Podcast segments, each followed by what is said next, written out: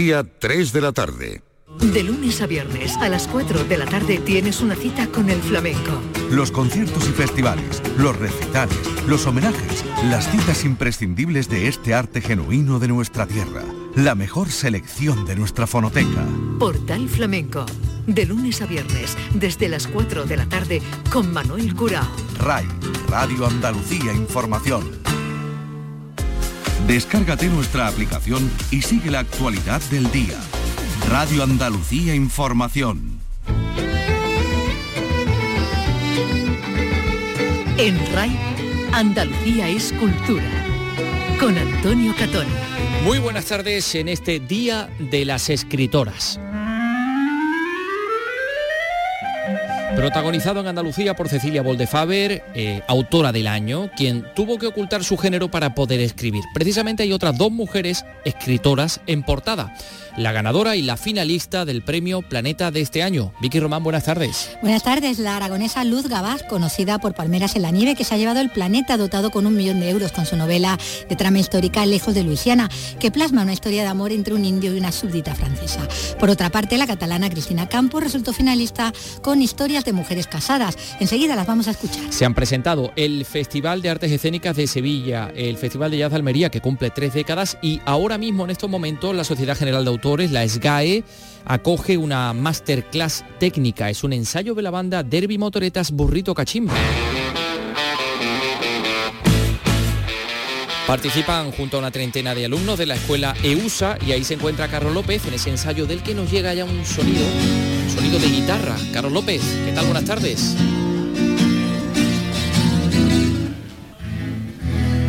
¿Qué tal? Buenas tardes, Antonio. Pues aquí estamos en un ensayo de los Derby Motoretas que nos hemos colado. En un ratillo te lo cuento, en un minutito. El Museo del Prado de Madrid presenta una exposición, El otro renacimiento, dedicado a los pintores españoles que se formaron en Nápoles a principios del siglo XVI, responsables de traer a España un nuevo lenguaje artístico, del que además tenemos muchas muestras en nuestra comunidad, en Andalucía. Y les contaremos también que la Casa de la Cultura de Albolote en Granada expone la primera muestra de artistas con diversidad funcional en Granada, organizada por la Asociación Arte Diverso y Visible. Esto y muchas otras cosas en este programa que realiza Miguel Alba y que produce Ryan Gosto. Andalucía es cultura con Antonio Catoni.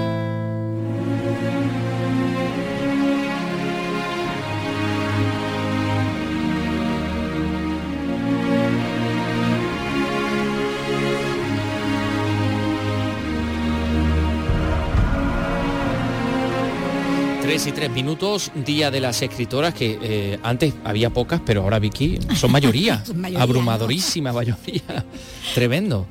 Pues sí, el Día de las Escritoras que se celebra en, en, toda España y aquí en Andalucía, concretamente en el Centro Andaluz de las Letras, se va a recordar particularmente a aquellas creadoras ocultas tras seudónimos y ninguneadas a lo largo de la historia. Ahí están los nombres de Fernán Caballero, autora del año, o de Carmen Laforet, o de María Lejárraga, entre otras muchas. Alicia Pérez en Málaga nos lo cuenta. Tras algunas obras y colaboraciones claves de la literatura española, no solo hay nombres de mujeres, también los juicios sociales a los que fueron sometidas, sus miedos y su frustración por la falta de reconocimiento. Hoy el Centro Andaluz de las Letras programa la mesa redonda Escritoras ocultas, seudónimos, silencios y otros olvidos. Su directora es Eva Díaz. Pues lo que hicieron muchas mujeres en la sombra, efectivamente, porque hay muchísimos casos de, de trabajos de colaboración, colaboración fundamental eh, que luego no es reconocida porque luego aparece la firma del marido. Cecilia Boldefaber, conocida como Fernán Caballero, Carmen Laforet o María Alejárraga son ejemplos de grandes creadoras ocultadas. Gregorio Martínez Sierra se ocupaba, digamos, de las labores de producción teatral, pero era él el que firmaba lo que escribía María. Cuando ya murió Gregorio, que por cierto eh, fue un adúltero y tuvo una, una hija con, con, una actriz famosa, Catalina Bárcena, esa hija pues eh, pidió. Eh, los derechos de autor. En estos momentos, dice Badíaz, las mujeres copan importantes cuotas en producción y galardones literarios. Hombre, sin ir más lejos, los del Premio Planeta, la ganadora del Premio Planeta y la finalista del Premio Planeta, eh, que se fallaba este pasado fin de semana, la noche de Santa Teresa, ¿no? La víspera de Santa Teresa, eh, y en la que Vicky pues estuvo y no se llevó tampoco ninguna sorpresa, ¿no? No, porque ya todo apuntaba que después de lo que de esa sorpresón, ¿no? Que ese sorpresón que fue el fallo del año pasado, que, que fuera ganadora una mujer, entre comillas, que resultó ser, bueno, pues tres hombres, exactamente. Carmen Mola. Carmen Mola, exactamente. Pues que este año iba a ser una mujer sí o sí. Eso era lo que eh, se, pensaba y bueno, y finalmente pues acertamos, ¿no? En cuanto a que la ganadora fue, ha sido Luz Gabás, la, escritora aragonesa, pero es que la finalista también ha sido otra, otra autora. No hace tanto también eran dos, ¿no? Las ganadoras, quiero recordar, Eva García Sáenz Urturi, el año que fue ella ganadora y finalista ah. Sandra Barneda, ¿no? ha habido varios años Aquitania. Exactamente. Eh, pero bueno, este año, eh, como decíamos, estábamos pendientes de que fuera una... y hacíamos nuestras cábalas y el nombre de Lugaba sonaba de vez en cuando, porque llevaba años sin publicar y había sido una, una autora que, que la verdad que vendió muchísimo, porque fue todo un bestseller, luego adaptado además al cine, además por, por Antena 3, ¿no? Eh, Palmeras en la nieve. Entonces, y había ahí uno de los finalistas que en la sinosis había una trama en Luisiana, en el siglo XVIII, la Luisiana que pasaba de francesa a española. Ella había escrito un relato una vez que le encargó Zenda eh, unos, a, un grupo de escritores, pues unos relatos eh, bajo el nombre de Bajo dos banderas que hicieran referencia a la presencia española en, Norteamérica. Ah, en Norteamérica, en los diferentes estados que, que, bueno, que fueron territorio español, ¿no? En algún momento de, de, la historia. Y ella había escrito un ambientado en Luisiana. Entonces, claro, cuadraba un poco. Pero, pero como decíamos, bueno, no fue sorpresa en ese caso, lo fue más con la finalista quizás, con Cristina Campo. Eh, las dos, bueno, salieron exultantes a, recibir su galardón. Eh, Luz Babá, eh, recordando, bueno, todo el tiempo que le había dedicado a la escritura de esta novela, que va a ser una novela gorda, porque ya avisa de que va a ser de esta, de, muchas páginas. Y Cristina empezó a hablar también, Cristina Campo, la finalista de su, de su novela, pero sobre todo dedicó esas primeras palabras a, a la ministra de Educación que estaba allí presente, igual que estaba la vicepresidenta también, Yolanda Díaz, el ministro de Cultura, Miquel Iceta, la, alcaldesa de, Barcelona, Alda Colau, Ada Colau y, se dirigió a la ministra para pedirle, para reclamarle más presencia de la creatividad en los planes de estudio ¿no? Eh, españoles porque eh, recordaba que ella era alumna de, un montón de suspensos, de cuatro o cinco suspensos, y que la animaban a, no estudiar carrera siquiera, ¿no? Y, entonces, pues, poco que criticaba esa potenciación que hay de toda la lógica matemática frente a la, creatividad, ¿no? Mm. Exactamente, ¿no? y que bueno, y que fíjate, a pesar de los cuatro o cinco suspensos, estaba allí de finalista de, mm. del, planeta. planeta. Ahora vamos a hablar, vamos a escucharlas a ellas, evidentemente, vamos a escuchar a Luz Gabás y a, y a Cristina Campos, pero cuéntanos un poco del ambientillo, dónde fue la cena, cómo, cómo se fue desarrollando. Tuviste que hacer la quiniela. Hice la quiniela y fallé. el año pasado acerté, pero este año me llegaron los libros, que el premio, ¿no? Que es libros, ¿no? Para, para quienes aciertan. Pero en cuanto a ganador y finalista, sí que acerté. Eh, ya en los que quedan detrás, en tercera y cuarta posición, y me bailaron la, eh, el orden, ¿no? Pero bueno, si se hacen Claro, porque para ganar tienes que ganar los cuatro. Los cuatro, exactamente en el orden. Por ese orden. Por ese orden. Eh, por eso ahí va, hay una anécdota. Ahí se van poniendo, van saliendo, van interviniendo, contando cómo en la primera eliminatoria han quedado tal, otros han sido eliminados, tal. ¿Quién, ronda, ¿quién hacía de Vigorra? Puntos, ¿quién... bueno, ahí es la presentadora de, las noticias de, la mañana de, la cadena, sí, sí. Y ahora no me acuerdo del nombre. una de ellas. La cadena participada evidentemente la conductora. De vez en cuando, bueno, con fallo con, lo, con los cifras y, y, nosotros nos liábamos, ¿no? Porque no nos la estaban dando. Lo que decían no era lo que sale en pantalla. Bueno, eh, la cuestión es que mm, eh, se hicieron eso, las quinielas, y hubo, es lo que te iba a decir, ya me había perdido, lo de la anécdota, que van saliendo los nombres, y Cristina, Cristina Campos contaba luego que ella estaba sentada con una actriz de sus amigas, ¿no? Porque ella es directora de casting, eh, Cristina Campos, el Leti, dijo Leti, yo creo que era Leticia Dolera, que era, probablemente fuera de Leticia Dolera, la que estaba al lado de ella, y que cada vez que salía el título, el falso título, porque luego se publica con otro, que no es como se presentan normalmente las novelas.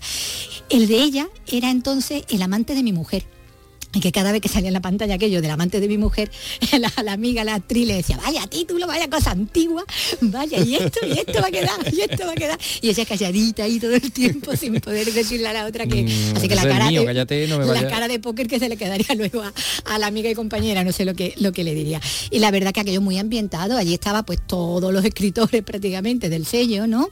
Todos los rostros conocidísimos de, de la tele, de, de- de la cadena. Y, y bueno, y luego también nos encontramos desde a Mario del Monte al, al alcalde, ¿no? De, Ah, de Sevilla. alcalde de Sevilla, Antonio Muñoz, estaba también con su, Sí, sí, con eh, su- esposo, con Fernando Ropiso, que acaba de autor también. publicado recientemente con, con Planeta, ¿no? Las agujas de la noche, que estuvimos hablando con él aquí hace, hace poquito. Bueno, la verdad que, que un ambientazo porque esta ha sido la, la edición de la normalidad, de verdad, la primera. Eh, después de. porque el año pasado todavía había algunas medidas re- restrictivas por el, por el COVID. Entonces este año además multitudinario, más de mil invitados en Qué esta ocasión barbaridad. en el Museo Nacional eh, en Barcelona. Y bueno, como te decía, mm, emoción para, para las ganadoras y con ellas pues hablamos a, a la mañana, bueno, a la mañana siguiente no, a las pocas horas, porque se retiraron a las cuatro y pico de la mañana. Anda. Sí, sí. Empieza Cristina Campos. Yo creo que Lucy y yo hemos dormido una hora y media cada una, porque es muy difícil llegar a casa tan premiado y venga, cierra los ojos que en cinco horas y no. Imposible, todas las imágenes de la noche, yo estaba muy alterada cuando me metí en la cama, sí, sí. Bueno, pues empezamos con Luz Gabás, que ha ganado con, decimos, esa novela histórica, Lejos de Luisiana, con la que vuelves a poner el foco en esa España colonial, como hacías en Palmeras en la Nieve, pero teniendo que manejar aquí, pues mm, suponemos que muchísima más documentación también eh, para hacer lo que tú decías que es un fresco ¿no? del siglo XVIII en esa parte de, Norteamérica, ¿no? Y el papel que tuvo nuestro país, ¿no? Sí, la verdad es que es una novela compleja, larga, eh, abarca 40 años de- del- del pasado colonial de España en el corazón de Norteamérica, algo muy, muy desconocido, y eh, ese contexto es el que me sirve para ubicar una historia de amor de las mías, de las que me gustan, mis lectores ya lo saben y espero que los nuevos lectores también se acerquen a, a la historia del pasado de España, pero también a la historia, a la historia de amor. Que está ahí, como decimos, eh, en ese marco histórico que es muy rico en situaciones y, y en personajes, ¿no? Eh, con lo cual, eh, bueno, ahí mm, le puede pasar de todo, ¿no? A los protagonistas, ¿no? Claro, es que en ese contexto tenemos a criollos franceses, españoles recién llegados, tribus nativo americanas, nativas americanas, esclavos africanos, misioneros, jesuitas, comerciantes, emprendedores, pioneros, colonos, gobernadores. Esos son los personajes de la novela. Es una novela coral. Claro que hay protagonistas, pero salen muchos, muchos personajes y muchos españoles que estuvieron allí. eh, bueno, a mí el contexto me pareció fascinante, me enganchó desde el momento en que me puse a documentar y, y- y sobre todo me, me apetecía mucho esa relación entre los españoles y los nativos, eh, los indios nativos. Y Es la parte que casi he disfrutado más de, de la novela. Bueno, un- es un periodo, como dices, de 40 años en el que pasaron muchas cosas, pero del que, sin embargo, no se había ocupado mucho antes la, la ficción, ¿no? Hay ficción sobre la figura, hay ficción, histórica. hay ensayo, eh, hay evidentemente libros de historia sobre la figura De del Galvez. gobernador Galvez y del gobernador... eh, Ay, fíjate cómo se nota que estoy, estoy cansada. Bueno, su, su- su cuñado, un, Unzuaga, perdón. Sí. Eh, sobre estas dos figuras hay libros, y sobre todo de Bernardo Gálvez porque llegó a ser virrey. Pero yo quería no centrarme solo en una persona, sino entender todo, el cómo sucedió aquello, cómo llegó a ser español, qué hicimos los españoles allí, cómo dejamos de ser eh, pro- propietarios de aquel territorio y qué relaciones se establecieron entre estas personas tan, tan diferentes. Por, eso es más que la figura eh, de un personaje histórico. Sí, bueno, y decías también que era un, un reto teniendo en cuenta que no eres realmente historiadora, ¿no? Claro, y sobre todo porque eh, no es una lección de historia. Claro. O sea, yo soy novelista y yo quiero desarrollar el viaje físico y emocional de mis personajes, sean uno, dos o cincuenta. Y eso es lo que lo hace más complejo, porque eh, puedes escribir una novela llena de hechos y de una escena tras otra de batallas, pero olvidarte del desarrollo de los personajes y tener personajes de cartón piedra. Entonces, para los novelistas, me imagino que estarás de acuerdo con, conmigo, corazón, es que lo difícil es las, el- eso, la evolución emocional, eh, se enfrenta enfrentan a un problema como tus uh, mujeres o eh, la novela, ¿cómo lo resuelven? ¿Me siento yo como lectora identificada, sí o no? Y te tienes que poder sentir identificado, sea un colono, sea un indio, sea un, eh, pues eso, un, francés. Eh, al que de repente le quitan el puesto porque llega un español. Bueno, todo esto es lo que diferencia un libro de historia de una novela. Ah, hablabas de, las mujeres, ¿no? aludiendo también a la novela, que tanto protagonismo eh, tiene la de, la, de Cristina. Eh, en tus últimas novelas también, Luz, había mucho protagonismo femenino. Aquí también, ¿no? Porque esta, la historia se escribe, la escriben hombres, ¿no? Pero ahí estaban las mujeres, ¿no? Y su peso, ¿no? Sí, y bueno, de hecho la protagonista, mm, bueno, pues es una mujer con sus luces y sus sombras y sus tentaciones y sus deseos y tiene que tomar sus decisiones y a veces le cuesta más, le cuesta menos, pero al final va encontrando su camino. Entonces, teniendo en cuenta en el contexto difícil en el que, en el que ella vive, aunque bueno, más o menos es privilegiada, pero oh, va resolviendo bien las, las situaciones y eh, está también su madre. Hay diferentes perfiles de mujeres. Eh, está también, eh, hay un personaje que es una esclava africana. también mm, es un personaje que tengo especial cariño. sí, hay, oh, bueno, y hay una fantástica que es una pionera que no tiene miedo en embarcarse río arriba y lo que hace. Y no digo más. O sea, hay diferentes perfiles de mujeres en la novela. Bueno, enseñar, entretener, ya estamos viendo que eso va a estar ahí. Y, y emocionar, ¿no? Porque nos va a conmover también las vivencias que van a, tener, ¿no? Sí, porque hay situaciones difíciles y dramáticas en la novela y esas es imposible que no emocionen, es imposible porque además cuando le coges cariño a, a, un personaje, a mí me pasa como lectora, pues según lo que le suceda, pues tú vas sufriendo con ese personaje y sí que hay momentos entrañables y momentos conmovedores, bastantes en la novela. Bueno, pues estamos ya deseando leerla. y de la Luisiana española del siglo XVIII nos vamos a ir a la España de hoy día, ¿no? A la actual, con la novela finalista, con historia de mujeres casadas, de Cristina Campos. Cristina, eh, eras ya conocida también en el panorama editorial por Pan de Limón con semillas de amapola, que también fue llevada al cine, ¿no? Como Palmeras en la Nieve, y en este caso por un andaluz, por Benito Zambrano, que, la dirigió. Eh, tú que eres directora de, casting también, además de guionista, eh, no sé si has tenido en la cabeza actrices concretas a la hora de imaginar tus protagonistas o ante la posible adaptación también cinematográfica, ¿no? televisiva? Pues no, como directora de casting todavía no, me he puesto, pero sí es verdad que me gustaría muchísimo. Eh, si es que se llega a hacer una película, que yo creo que sí, pues eh, participar en el guion eh, y en la dirección de historias de mujeres casadas, ya sea una serie o un largometraje.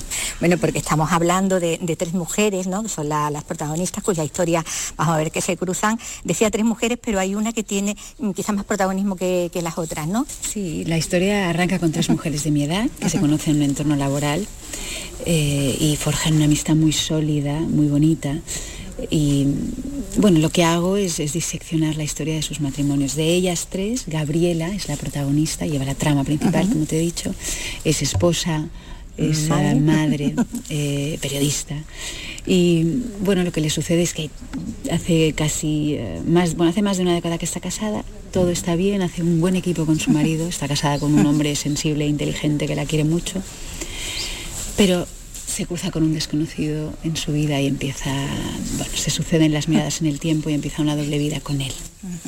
Bueno, porque a través de, ellas, ¿no? Eh, como decíamos, retratas las relaciones de, pareja de ahora, ¿no? Eh, y en concreto eh, el matrimonio de, hoy. No sé si tiene algo también de, generacional o, no es tu intención tampoco. Bueno, no es mi intención, es verdad que así como Luz se ha pasado años documentándose en bibliotecas sobre esa época histórica, yo no, yo lo que he hecho es hablar con mujeres de mi edad con el matriarcado en el que me he criado, con eh, las mujeres que me rodean para las mujeres casadas que me rodean para hablarle, para que me hablaran de sus deseos, ¿no? Eh, de cómo, cómo es el deseo hacia sus maridos. ¿no? Entonces yo escucho muy bien a mis amigas. Eh, bueno, mm, la infidelidad femenina eh, es un tema que bueno queda para, para mucho, ¿no? Mm, porque está desde la perspectiva de, ellas, ¿no? las tres protagonistas, pero no sé cómo quedan los hombres aquí también en la novela. Los hombres, yo trato a los hombres con mucha ternura en mi novela, seguramente porque he tenido un padre maravilloso, un compañero de vida maravilloso, entonces los trato con mucho amor. Lo que pasa que sí hablo de la diferencia entre la infidelidad femenina y la masculina. Como las mujeres nos es muy difícil llevar una doble vida y ser capaces de estar entre un marido y un amante, ¿no? Y cuando te hablaba, cuando hablaba, mis amigas, mis cinco amigas que han sido infieles a sus maridos, no ha acabado bien las historias. Sin embargo, sí tengo amigos que han sido infieles a sus parejas y han sabido quedarse con su mujer eh, y tener una relación con un amante y no se han separado. Entonces se habla mucho de la diferencia entre la infidelidad femenina y la masculina. Es de lo que hablan, supongo, ¿no? Tus protagonistas también entre ellas y donde no sé yo si llegan a estar muy de acuerdo o también entre ellas puede haber diferencia. Sí, claro. Eh, claro, claro. No, las amigas no siempre encuentran bien eh, que tú estés con, te hayas enamorado de otro hombre, que hagas un doble juego, ¿no? Pero bueno, cada uno es libre. Bueno, se desarrolla entre Barcelona, eh, eh, Formentera y Boston, ¿no? Boston también, ¿no? Sí, porque bueno, la pareja protagonista hace un viaje a Boston y se instalan allí a vivir. Yo he vivido varios años en Estados Unidos, entonces bueno, siempre recurro a las ciudades que conozco. Bueno. Cristina Campos, por cierto, de padre sevillano, ¿no? De padre sevillano. Antes hablaba del padre, ¿no? Y hablaba de la, de la pareja, eh, hablaba, ¿no? De los personajes masculinos y decía que bueno que en su entorno los hombres eh, no pueden ser más buenos, ¿no? su pareja es su padre, su pareja es me Balagueró, el director de, cine. Ella es guionista, ha sido guionista en algunas de sus producciones, en otras más.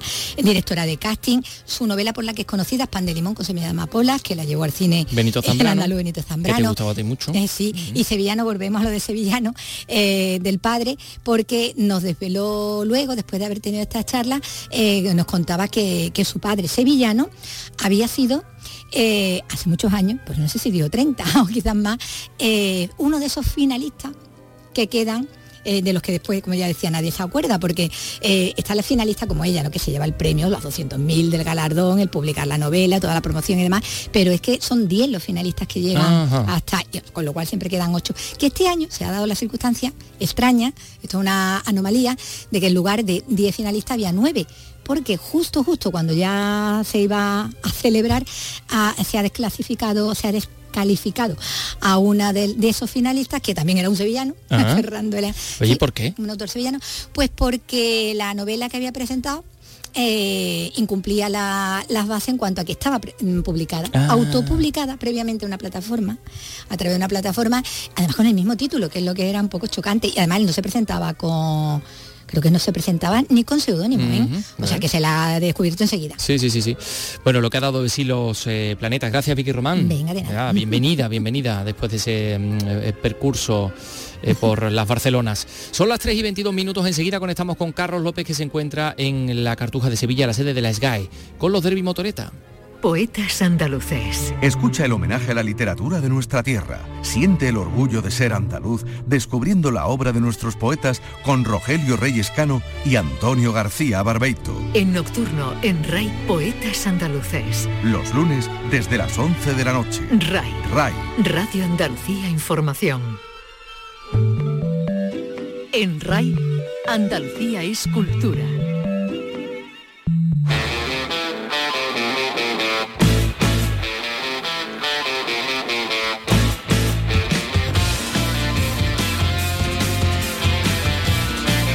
Regresamos al Cartuja Center City de Sevilla, donde esta hora se realiza esa masterclass técnica de un ensayo de la, de la banda Derby Motoretas Burrito Cachimba, organizada por la SGAE. Ahí participan una treintena de alumnos de la escuela EUSA. Y ahí está eh, Carlos López. Hola, Carlos, de nuevo. Hola de nuevo. Vamos a empezar a hablar por los alumnos. Vamos a empezar por la única chica que tenemos hoy aquí. ¿Cómo te llamas tú? Hola, buena, Elizabeth. vais a hacer ahora un par de preguntitas a los artistas. Exactamente, vamos a hablar sobre todo con el técnico y hacerle unas preguntas sobre cómo están organizando lo que es todo el ensayo. ¿Qué es lo que más interesa? Pues la novedad de, que sea una, experiencia real, porque siempre ha sido cosa de nuestra práctica, de nosotros mismos, y esto, esta es la primera experiencia que tenemos que es real.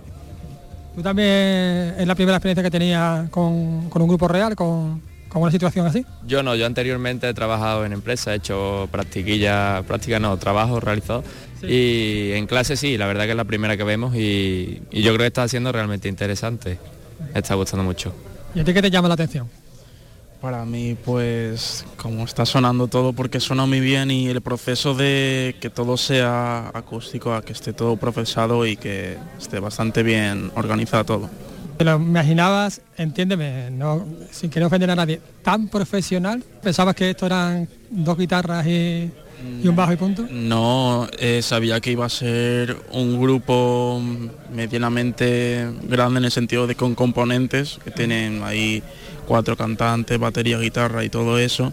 Y profesional, pues supongo que sí, profesional. Yo no me pensaba que iba a ser como algo que te puedes encontrar en la calle. Claro. Un grupo... Hay mucho trabajo detrás, ¿verdad? Exacto. Con muchos profesionales de, de vuestro sector, por ejemplo. Exacto, porque si no esto podría ser un caos. Vosotros que sois jóvenes, que queréis trabajar en esto, ¿cómo veis vuestro futuro profesional? Pues mi futuro pues sería dedicándome a algo relacionado con esto. Me gustaría probar el mundo del directo, pero ahora mismo, ahora mismo estoy más inclinado al mundo del estudio. Pero me gustaría probar y aprender muchísimas cosas del directo, porque me parece muy interesante. ¿Y tú? Bueno, yo creo que después de la pandemia, tras no haberse visto tampoco la profesión y este tiempo que no hemos tenido movimiento en el sector, mucha gente, incluso hay menos alumnos estos años que otros años, como nos dicen los profesores, y creo que tenemos más futuro respecto a otros compañeros anteriores, ya que hay menos, menos gente estudiando este, este negocio. Aún así, creo que nunca va a faltar, que es algo que, siempre tiene que andar, la cultura, tenemos que trabajarla, y, y como no, un buen sonido, claro, siempre. Eh, me ha llamado la atención dos conceptos que acaba de decir tu compañero, pandemia y negocio. Exactamente, ahora sí que es verdad que la gente tiene muchas más ganas de salir, hay un montón de conciertos y lo que es el directo, la verdad es que vamos a tener todos una gran oportunidad de, conseguir trabajo y es algo por lo que nos sentimos muy contentos y a la hora de estudiar es algo que nos sube el ánimo. Y también para la gente como mis otros compañeros que quieren ir al estudio, eh, como es algo que está a la orden del día, pues vamos a tener muchas oportunidades y, y eso nos hace muy felices. Quizá la producción musical ahora más que en el estudio, que también estaba en los directos, ¿no? Quizás abunda más ahí, ¿no? Exactamente, por lo que ha dicho mi compañero con esto de todo lo que ha pasado de la pandemia, ahora que sí se pueden realizar cosas, mm, sí que es verdad que está mucho mejor lo que es el mundo del directo que del estudio, pero vamos, podemos tener oportunidades en los dos. Bueno, estoy hablando de producción musical, pero producción escénica en general, ¿no? Exactamente, de, la- de lo que tú estabas diciendo, de la producción musical, mucho eh, trabajo se ha realizado en casa, los músicos han trabajado en casa y ahora es cuando están llevándolo a cabo a los escenarios y, y yo pienso que mm, la mayoría de las canciones que se han trabajado en, en el COVID y trabajos que se han realizado ahora se están llevando al directo de una forma muy muy profesional y tiene mucha salida, eso tiene mucho futuro. ¿Qué es lo que más interesa? Esto que en verdad nosotros dos nos gustaría ser como un grupo así de música, en plan los dos juntos, ¿sabes? Y pues ir aprendiendo un poco, no hacerlo así a la aventura. Ajá, y entonces digamos que este es vuestro primer plazo. Eh, sí, pero digamos que esto también nos da, nos da muchísimas salidas hacia todo el mundo de, de lo que quiere decir el directo y que además del plus que nos da en cuanto a música, porque nos prepara obviamente con todas las bases que necesitamos, pues tenemos ese extra que serían posibilidades nuevas de encontrar trabajo y igual también en un contexto que nos apasiona en cierto punto, ¿no? ¿Cambia mucho la visión desde el universo musical a esta perspectiva técnica? A ver, eh, en cuanto a la música es más complicado encontrar salidas hacia arriba, ¿no? Entonces, eh, de alguna manera también te- tenemos que encontrar un trabajo, algo que nos sustente, ¿no? Mientras intentamos salir y una cosa que está relacionada sobre todo con la especialización que nosotros queremos tener, pues ayudaría mucho. Y sobre lo de formarnos en nivel individual, lo tenemos visto que antes de todo, antes de, de las metas más altas, hay que construir las bases, obviamente. Entonces nosotros eh, antes aprendemos y luego cuando ya sabemos lo que hay, también técnicamente, de- porque hay varios puntos de vista, uno técnico y, y luego el artístico. Nosotros en cuanto al punto de vista técnico, pues vamos a tener mucho más que dar. Y, y esa es una de las principales características, salir ya con un escaloncito. Pues muchas gracias chicos. Gracias a ti. Ti. Bueno, pues vamos a hablar también con, con vuestro profesor, que también está por aquí, si os parece. Muchísimas gracias chicos por atenderme. Gracias, Audi. Muchas gracias. ¿Qué tal? ¿Cómo te llamas? Guillermo. Guillermo, ¿cuánto tiempo llevas tú con, con estos chicos, con estos Bueno, estos chicos justo son desde el año pasado, el ciclo dura dos años y entonces empezaron el curso pasado y ahora están en segundo curso, que es donde vemos más precisamente este contenido de música y conciertos en directo. ¿Y cómo valoráis esta iniciativa, ¿no? Es decir, de poder eh, zambullirte en las tripas de, una formación como los derbis. Bueno, pues por supuesto magnífico, todo lo que sea una, unas iniciativas que puedan los alumnos, eh, eh, como dices, involucrarse ¿no? y observar con detalle todo aquello que es eh, todo el proceso, desde la parte musical de los propios músicos, como ya también la parte técnica nuestra sonora, es magnífico. De hecho, desde arriba, donde estamos observando, pues han- los alumnos estaban haciendo muchas preguntas, primero basándose en eso de los músicos, como se iban un poco colocando, haciendo sus propias interpretaciones, y ahora que estamos en el proceso también de, de observar con el propio técnico que va a ser de la, de la gira, analizando pues cómo hacen su- sus configuraciones, como su- la técnica ¿no? que van a usar, y claro, para el alumno, que al fin y al cabo está acostumbrado con otro material, le viene encantado. Eso que digamos que es una referencia de primera mano. Totalmente, y más con un grupo de esta talla, ¿no?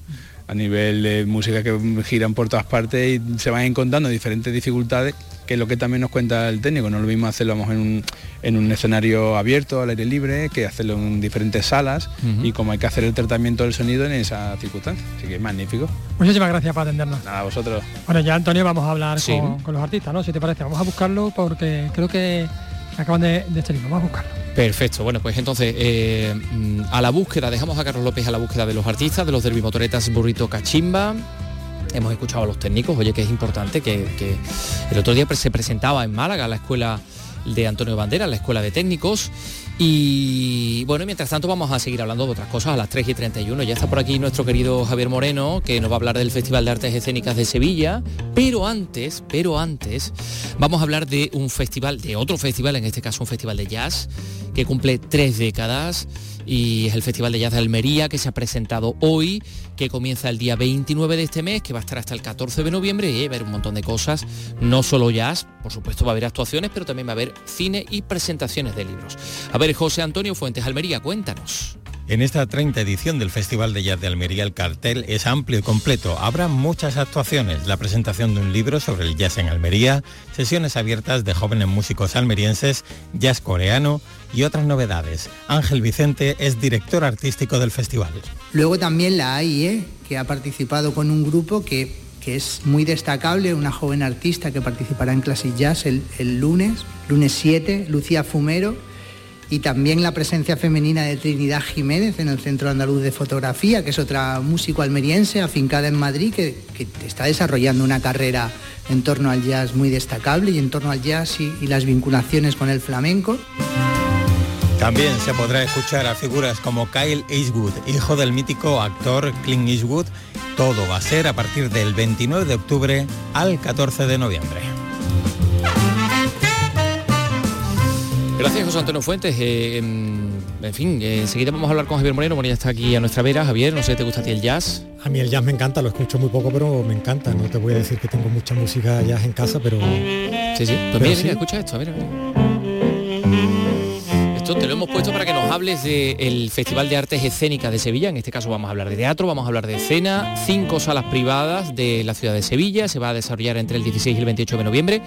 Hombre, es algo muy particular porque es el único festival en España que organizan salas privadas. No, aquí no hay eh, eh, dinero público ni hay participación pública. Hay algún apoyo del, del, del ICAS, del Ajá. ayuntamiento, pero está organizado, toda la programación está organizada por cinco salas privadas. Eso han dicho los, los organizadores. Dicen que es único el, el festival en ese sentido y además el alcalde lo ha reconocido. El alcalde de Sevilla ha reconocido además la- el carácter único que tiene este, este festival y además la, eh, la impronta que le da también a la ciudad de Sevilla por, por la cantidad de salas privadas. Sí, que- sí, que sí, sí. Bueno, eh, habitualmente traen a gente muy buena y traen cosas muy buenas. En esta ocasión ahí tenemos Secund de la Rosa, Pepe Villuela, Miguel Noguera, La Viebel, los de Granada, eh, Teatro Experimental Fontibón, Pain y Mate, creo que se dice Pane, así. pane y mate, son italianos. Pane y Mate o Teatro Strapato, que deben ser también italianos. Hay ¿no? italianos, hay, hay compañías venezolano-italianas, hay compañías colombianas, en fin, hay un, el, lo- el elenco, digamos, la, la programación abarca tanto compañías nacionales como compañías in- internacionales y,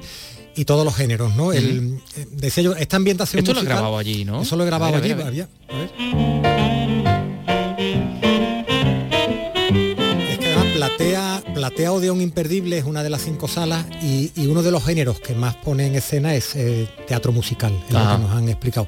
Yo tampoco esto lo, lo sabía. Eh, hay diferentes tipos de género, por eso han elegido una ambientación musical para presentar allí en el, en el escenario de la antigua estación de Plaza de Armas, donde están los Sí. cines Odeón, eh, este festival que va del 16 al 28 de, de noviembre. Tenemos a Platea Odeón Imperdible, tenemos a Sala Cero, La Fundición, Teatro TNT y Viento del Sur. Y ponen sobre las tablas eh, obras, dicen, con un lenguaje único, rico, versátil, hay de todo, ¿no? Y todo muy variado. Se presenta bajo este lema, son otros códigos. Y visualmente y a la hora de buscar además la programación, nos han entregado unas tarjetitas con unos códigos QR y en cada uno de los códigos había una obra distinta, una representación distinta. Por tanto, quienes se acerquen o se asomen a la, a la página web de, este Sevilla Festival de Artes Escénicas van a entrar a través de códigos QR a ver la- la- las diferentes eh, obras que se van a poner en escena. ¿no? Eh, son obras abiertas para ser descifradas por todos los públicos. Esos otros códigos que nos contaba José María Roca, que es el, es el director. Responde justamente a ese todo tipo de público que también las salas tienen, ¿no? Eh, hay algunas salas que se decantan más por el teatro de investigación, otras salas que hacen comedia, pues como la sala cero, otras salas como eh, Platea en la que estamos, pues eh, digamos más teatro musical. Por eso son otros códigos, porque intentamos abarcarlo todo y por supuesto atender a todo tipo de público. De hecho, hay desde teatro familiar hasta teatro pues, más enfocado, digamos, a, a- a otro tipo de público. ¿no? Intervenían los directores de todas las salas y mira lo que decía eh, Ricardo Iniesta, era el que recordaba, oye, que, que somos los únicos, ¿no? Y que eso tiene un valor, que somos las únicas, el único festival organizado por este tipo de salas. Este es el único festival que se organiza en España hecho por salas y hay que reivindicarlo. Hecho por salas. A veces hay quien nos dice, "Ay, es que es una forma de que os den ayuda. No, no, no. Es que es un festival hecho por salas que gracias al FES pues podemos traer a una maestra como Yusio, como la japonesa, que si no no vendría a ninguna programación habitual, ¿no? Y luego por supuesto pues estrenos como Verónica con un pedazo de espectáculo que está preparando, Manuela y La Mala Compañía, que el nombre no puede ser peor, pero el espectáculo no puede ser mejor. La compañía est- estaban, estaban ahí presentes. Eh, estaban ahí los malos, En total ¿no? son 25 compañías, 39, ¿Cuántas funciones? 39 funciones. Casi 40, vaya. Desde el 16 al 28 de noviembre, en fin, todavía hay tiempo para ir mirando y para ir comprando comprando entradas. Bueno, Javier Moreno, gracias. Gracias a ti, Ya nos luego. contarás si vas a alguno, a ver si te ha gustado o no. Sí, quiero ir a una obra de estos, de estas eh, italianas, de Ah, Pane, y Mate. Han- a ver qué me encuentro. A ver qué pues me ya- encuentro. ya- tengo, ya- tengo interés. Ya nos contarás. Bueno, pues mira, nada más que por venir aquí te vamos a dedicar a este temita. vamos. Porque hace 42 años, a esta misma hora aproximadamente, solo llevaba una hora en las tiendas americanas el doble álbum de Bruce Springsteen, The River, El Río.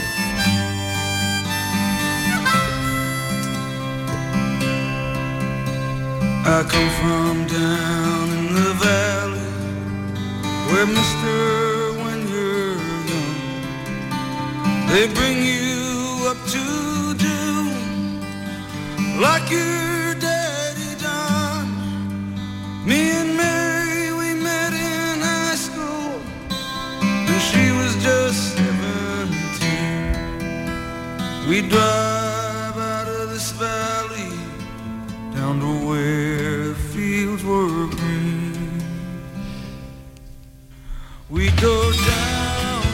Bueno, se convirtió con el paso de los años en uno de los trabajos inexcusables para los grandes amantes del rock y, bueno, y este tema pues sigue conservando la frescura y la profundidad de antaño por ese contenido social y, y, bueno, y también por ser el primer gran triunfo internacional de, de, de Boss.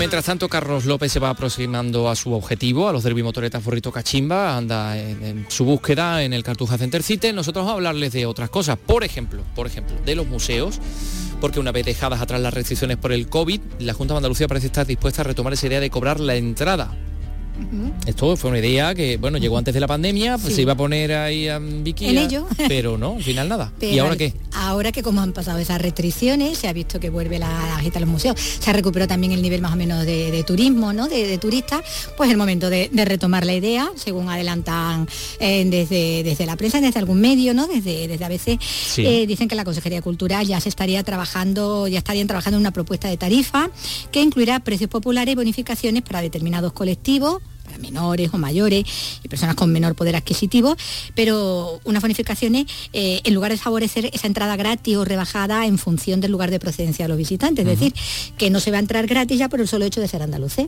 Yo creo recordar que antes de la pandemia se hablaba en torno a unos 3 euros. Sí, no sé si ahora- se retomará esa Ahora idea. no se habla todavía de, de un Dinero de cantidad concreto, concreta. exactamente, las cantidades no están fijadas, eh, porque la idea eh, sigue siendo la de que se valore el arte y la cultura que atesoran estos espacios al tener que pagar por visitarlos. Parece que si pagas como que le das más valor a, a- a lo que tiene. Y de paso que ese dinero de las entradas revierta en la mejora ¿no? de, de los mismos y, y en su mantenimiento.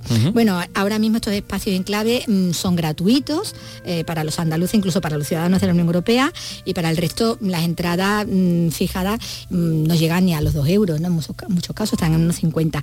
Y además las tardes de los domingos la entrada es libre para todos. Lo que habrá que ver es que si esto también se mantiene, ¿no? Una vez que se le ponga, se ponga tarifa, si eso de una tarde a la semana una tarde un día al mes, como hace también en muchos museos Sí. extranjeros, ¿no? Él tiene la, la entrada La entrada gratis. Por ejemplo, si no recuerdo mal, los domingos por la tarde, el Prado. ¿No? sí, el El Prado, ¿eh? Prado, Y, el Louvre, no sé si es el, el primer domingo de cada mes o, o cómo va también. Hay museos donde, donde hace el primer domingo o el primer fin de semana de, del mes. Sí, sí. Bueno, pues una idea que se va a retomar. Eso eh, hemos eh, encontrado, es la información que hemos encontrado. Nosotros, por supuesto, les, les mantendremos al, al corriente de todo ello. Decía yo lo del Prado porque les vamos a hablar de una exposición, la primera exposición de este curso en el Museo del Prado eh, y además es la primera exposición que se hace en el mundo sobre el otro renacimiento, el dedicado a los artistas españoles que aprovechando la expansión de Italia, perdón, la expansión de España hacia Italia, ya saben ustedes que fue eh, bueno, pues español, el reino de, Nápoles, Milán, eh, Parma, toda esa parte de allí. Bueno, pues en concreto en Nápoles esos artistas españoles se establecieron durante las primeras décadas del Renacimiento, durante el Cinquecento, y ahí pues llegaron a aprender todo ese lenguaje que después trajeron a, a España e impusieron la nueva moda renacentista. Gema Vélez ya ha podido asistir a esta exposición, el otro renacimiento. Adelante, Gema. A principios del siglo XVI, los artistas italianos iniciaron cambios. El arte comenzó a mirar a lo clásico, a Grecia y a Roma. El movimiento, la naturalidad, la perspectiva o el nuevo uso del espacio se iba imponiendo sobre todo en la obra de Miguel Ángel, Leonardo o Rafael. Ellos no estaban en Nápoles, solo Rafael que estableció allí una escuela, pero su influencia llegaba hasta la ciudad italiana. Pintores españoles como Pedro Fernández o Machuca se establecieron allí, en Nápoles. Ahí nació el nuevo renacimiento. Miguel Falomir, director del Prado. Nunca se había dedicado una exposición, ni en Nápoles, ni en España, ni en ningún otro lugar, a eh, este otro renacimiento tan absolutamente singular, tan absolutamente poderoso, con unas características tan, peculiares. Sin Nápoles, asegura Falomir, es imposible entender el Renacimiento español. Sin tener una gran escuela pictórica, los artistas españoles aprendieron nuevas técnicas. De artistas de Roma o Florencia, Andrea Cepsa es uno de los comisarios de la muestra. Y con el hecho de que Nápoles se convierte en una ciudad española, los artistas españolas, los artistas españoles eh, venían a hacer prácticamente su Erasmus a Italia. Eh, los maestros eran Leonardo, Miguel Ángel, Rafael, y encuentran que es una buena oportunidad eh, llegar a Nápoles porque allí viven muchos diplomáticos. Cambian las formas, los cuadros se vuelven más naturales, así habla Cepsa de Machuca. Es eh, una escena preparada con mucha atención por Machuca, con un dibujo preparatorio. Y Machuca, al calor de la experiencia romana sobre todo con Rafael, nos propone una construcción muy compleja, muy articulada, con muchos grupos de figuras que interactúan entre ellas. La escultura también se renueva, se retoma como material el mármol y las piezas se llenan de volumen y de movimiento. Ricardo Naldi es otro de los comisarios de la exposición y nos da ejemplos. Son dos maneras distintas y al mismo tiempo sublimes de interpretar la cultura de Miguel Ángel. Diego de Siloé trabaja con el mármol y vemos que es el punto de referencia es el esclavo eh, moribundo en, eh, realizado para la corte de Julio II por Miguel Ángel y lo interpreta con un espíritu enormemente poético. Tras pasar un tiempo en Nápoles, los artistas españoles regresan a España y aquí terminan de desarrollar el estilo renacentista. La exposición se llama El otro renacimiento, artistas españoles en Nápoles a principios del Cinquecento. Se puede ver en el Prado hasta enero.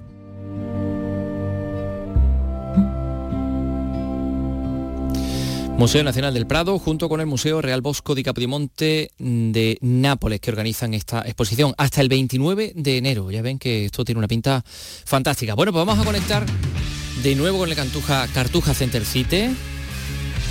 Ahí suena esta música de los derby motoretas Burrito Cachimba, porque nuestro querido Carlos López creo que ya está con eh, los miembros de la banda.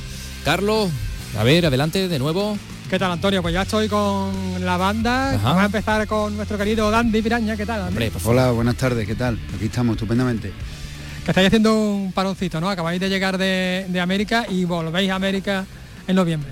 Sí, hemos vuelto, hemos estado en California una semanita. Eh, ahora pues durante este mes de octubre tenemos también unos cuantos bolos y a primero de noviembre nos vamos para Argentina y Chile. Y estamos deseando ir para allá. ¿Y qué tal? ¿Cómo, es la, cómo se está siendo la experiencia de esta americana? Pues muy bien, ya fuimos en marzo por primera vez, hicimos Austin y luego ya también hicimos Argentina, Chile y México. Y la verdad que es fantástico, además la reacción allí de la gente cuando nos han visto por primera vez ha sido maravillosa, así es que de, de maravilla. ¿no? En el Lula Palusa gringo, cuando escuchaban que, que decían esta gente, pues esta gente de dónde viene. El Lula Palusa fue increíble porque además llegamos allí, tocamos de los primeros, llegamos de un vuelo bastante duro y la peña cada vez que Dandy meneaba el culo la gente gritaba. o sea, la gente estaba muy muy a tope y mira que tuvimos problemas técnicos antes de arrancar, pero la verdad es que el público sudamericano es alucinante. En México tres cuartos lo mismo, cuando llegamos allá a la sala, la sala llena, aquello parecía que estaba jugando el Betis contra Sevilla. Chile, Chile fue increíble también. En Chile eso, teníamos la sala que parecía que, que éramos de allí. Y después del concierto, la gente esperando con los vinilos para que les firmáramos, o sea que una experiencia increíble. No nos, no nos lo esperábamos, la verdad. Ma- Machete, estáis ahora aquí con, con estos chavales que vienen a haceros preguntas, a ver cómo es el cómo es la vida real de, de una banda, ¿no? Que no solo es subirse al, al escenario y todos estos dorados que envuelven, ¿no? Que hay mucho trabajo detrás. ¿Os han dicho algo? ¿Se han sorprendido de algo? No, de momento, bueno, se han sorprendido, antes me comentaba Dandy, que claro, porque ellos vienen sobre todo a enterarse de las cosas técnicas, de lo que están estudiando y tal, y le estaban preguntando, por ejemplo, a él que, hostia, este, este micrófono es el que usas tú para los directos, porque no, es el usual. pero de momento todavía es que no nos ha dado tiempo a, a interactuar mucho con ellos hasta que terminemos las pruebas y tal. Supongo ahora que después nos harán preguntas y, y toda la movida, y le responderemos lo que podamos. Claro que sí. Y también me... Pero Machete no va a revelar su marca de suavizante, ¿eh? No, no, no, no, no, no, no, eso es secreto, eso no. Secreto, secreto. Tiene, tiene un, un pelo sedoso. bueno, papi. Papi, papi Pachuli, me, me llamaba la atención ante los chavales, ¿no? Que eh, especial atención a la batería. Tú como batería, supongo que te sentirás ahí un poquito ¿no? más orgulloso. Sí, bueno, a lo mejor le, le puede llamar la atención. Mm. Hombre, muy responsable, claro. Como se va a ir a batería al carajo, se va todo al carajo. sí, sí, bueno, en fin, no sé qué le habrá llamado la atención, igual mi pelo, ¿no? no, a ver, bueno, la batería es una Ludwig maravillosa, eh, verde, Sparkle, y luego lleva un gong maravilloso de 22 pulgadas y poco más que añadir. Poco más y poco, y poco menos. Bueno, estábamos comentando, eh, gringo, que, que estáis haciendo un parón, preparando la vuelta a los escenarios en, en América, con esta isla de hilo, de hilo negro que no habéis parado desde que comenzasteis y que vais a cerrar aquí en Sevilla, justo en el Cartuja Center City. Sí, nosotros estamos en los últimos coletazos de la gira de Hilo Negro, que nos está dando un montón de alegría y satisfacción. Y nos quedan unas cuantas de, de fechas de aquí a que, que acabe el año y después culminamos el fin de gira con dos conciertos muy especiales en Madrid y el 28 aquí en Sevilla en el Cartuja, que estamos deseando de abrir a- el guiso. Abrir el quicho porque va a ser un concierto especial, ¿no? Sí, sí, ahí vendremos con toda la tirando a ver si, artillería. a ver si desveláis algo. Sí, sí, vendremos con toda la artillería, con toda la ilusión y con todos los detalles y la emoción del básquet. ¿Y después qué? Y después pues ya cocinar el siguiente disco. Ya ponernos al lío, paramos de girar, eh, cerramos la etapa de Hilo Negro, que, eso que ha sido divertidísima y la acogida ha sido fantástica del disco. Y ya te digo, se acaba y ya otra cosa. Vaca, los King Gizzard and the Wizard Lizard van a editar este año tres discos. ¿Vosotros vais por el camino? Nosotros vamos a editar lo que el tiempo nos dé, pero te digo yo que no llegamos ni a uno. Ojalá. Eh, ya para lo que queda de año no, lo que queda de año lo dedicaremos eso, a girar, termina con todo y el año que viene mm, con uno nos conformamos. Como salgan de los descartes, salga otra cosa interesante, pues mira, quién sabe, lo mismo sacamos ahí otra movida. Ese ritmo, eh, eso es enfermizo, que yo. eso es demas- mucha tela. ¿Y Pero- estáis, estáis evolucionando? ¿Va- ¿Hasta dónde vaya Derby Motoreta Bruto Cachimba? Eh, hasta donde nos dejen más allá. No, ¿Hasta el infinito más allá? eh, Sí, bueno, hasta donde caiga la frontera, ¿no? No conocemos límites. No conocéis límites, vamos, de hecho habéis hecho también un, un disco de, de banda sonora. Estado- sí, eso ha sido una oportunidad, la verdad que muy, muy grande de explorar un territorio y una manera de trabajar que desconocemos por completo porque es otra película.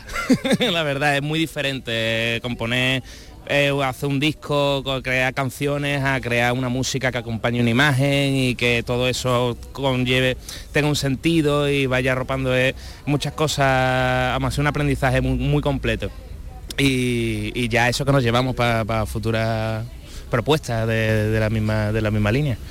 Vamos a preguntarle a Sony antes de que se vaya. Ese aprendizaje que habéis tenido, por ejemplo, con la banda sonora, que es Sí. distinto a lo que soléis hacer, ¿eso se va, se va a plasmar de alguna manera en el nuevo disco? Sí, porque también el hacer una banda sonora ha, ha dado lugar a un proceso creativo del cual nos hemos quedado muchas cosas en el cajón y que también nos ha abierto otros, otros caminos por los que seguir investigando y los que seguir eh, dando, o sea, construyendo lo que nosotros llamamos la quinquidelia, ¿no? Y seguir trabajando por ahí.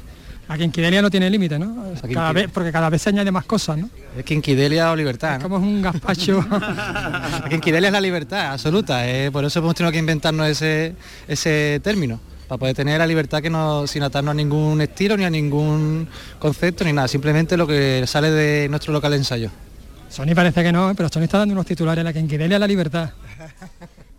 Estamos reunidos con los Derby Motoretas en este encuentro organizado por la EGAE con estudiantes de la escuela EUSA. Esta tarde para continuar y tenéis como una especie de showcase, ¿no? Un mini concierto de tres, cuatro temas, ¿no? Sí, vamos a hacer una pequeña horquilla de repertorio. Los temas así más, más puntería, espero que, que guste y después que técnicamente solucionemos todos los entresijos que lleva tantas líneas en directo. Os espero en el, en el estudio un día para hablar del tercer disco y que me comentéis algo más porque he intentado ahí tirar y no, no- no ha querido nadie decir nada. Alto secreto, ahora mismo alto, Alto secreto. secreto, alto secreto. Y el 28 de enero nos vemos aquí, ¿no? Otra vez. El ¿no? 28 no, aquí- justo aquí. Aquí vamos a estar. Sí, sí, nos vemos el 28. Venirse para acá que, bueno, ya, ya podéis en nuestro mo- mo- mo- modo promo, pasaros por nuestra página web, Trimotor de Burrito Cachimba, que allí podéis encontrar toda la info de los conciertos, los links, entradas, camisetas, discos, eh, hay autógrafos de papi, dedicados, en fin, hay de todo. Tatuajes no, ¿no? Tatuajes, estamos ahora mismo hablando con un tatuador. Pero pues muchas gracias, chicos. Ya lo sabemos, ¿no? Quinquidelia en libertad. Quinquidelia en libertad.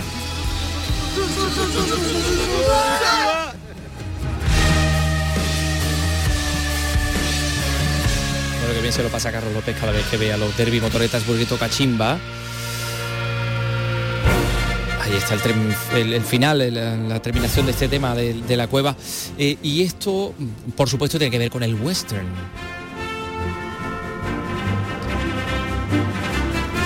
Versión sinfónica, claro, claro.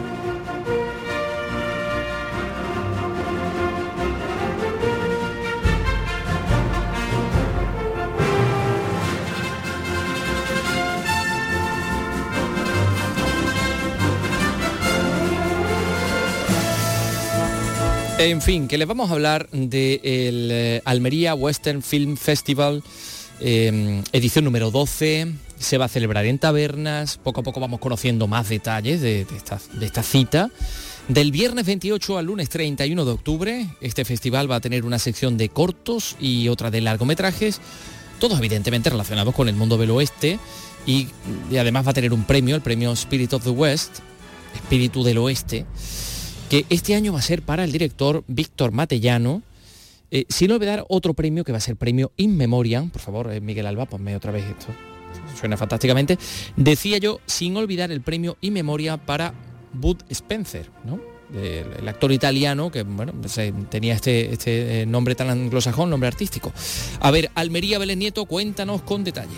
Del 28 al 31 de octubre, cuatro jornadas de cine con el western como hilo conductor. Habrá proyección de cortos y largometrajes y, por supuesto, la entrega de premios este año In Memoriam para Bud Spencer, que recogerá a su hija. El premio Desierto de Taberna será para Carlos Rosado, director del Film Commission, y el premio Spirit of the West será para el director Víctor Matellano. Guillermo de Oliveira es el director del festival Almería Western Film Festival. Víctor es uno de los pocos, se cuentan con los dedos de una mano, incluso con una mano de tres dedos creo que se cuenta también, los directores que han hecho western en España en los últimos 25 años. Eh, Víctor es uno de ellos, tiene una trayectoria como divulgador de género western, de nuestro pasado glorioso, pero también de nuestro presente. Habrá multitud de actividades paralelas como el ya conocido pasacalles o la Feria de la Tapa. Toda la información en la página web del festival.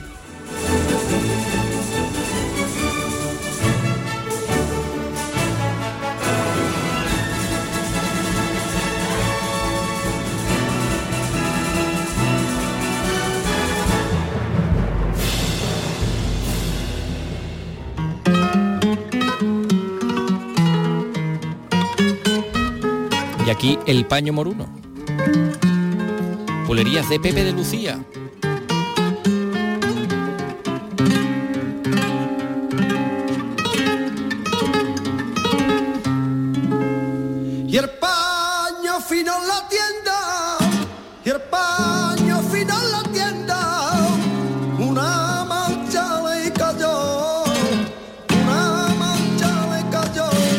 Pepe de Lucía va a tener una calle con su nombre en Algeciras, en su ciudad natal, al igual que su hermano Paco. El artista cuenta con numerosos reconocimientos a nivel nacional internacional, dos Grammys latinos entre ellos.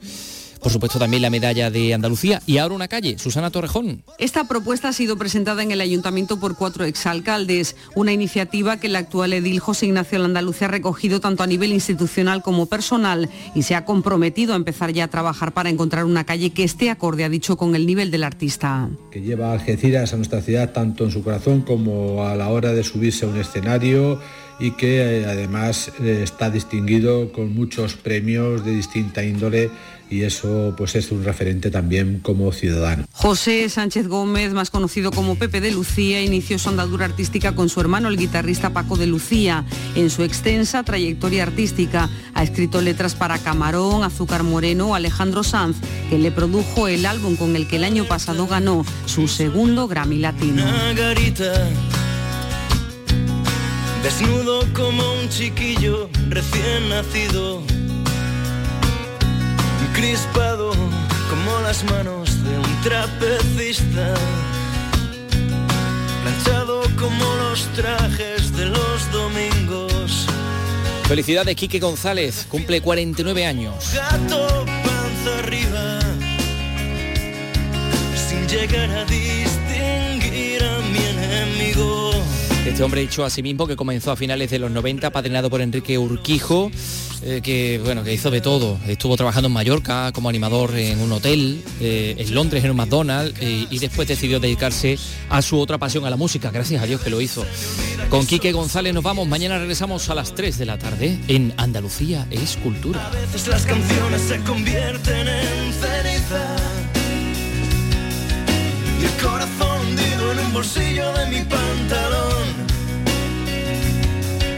Y la ciudad palpita con horario de oficina. Camino con los cordones desabrochados. Enfilo algún bar abierto al doblar la esquina. Presiento la luz dorada de un calendario. Pero las cosas del alma no se adivinan. Me despiertan las noticias en la radio y me abruma la locura de los días y me aprendo de memoria el calendario. Las maneras de vivir son solo mías. Y a veces se me olvida que solo soy espectador. A veces las canciones se convierten en ceniza. El corazón hundido en un bolsillo.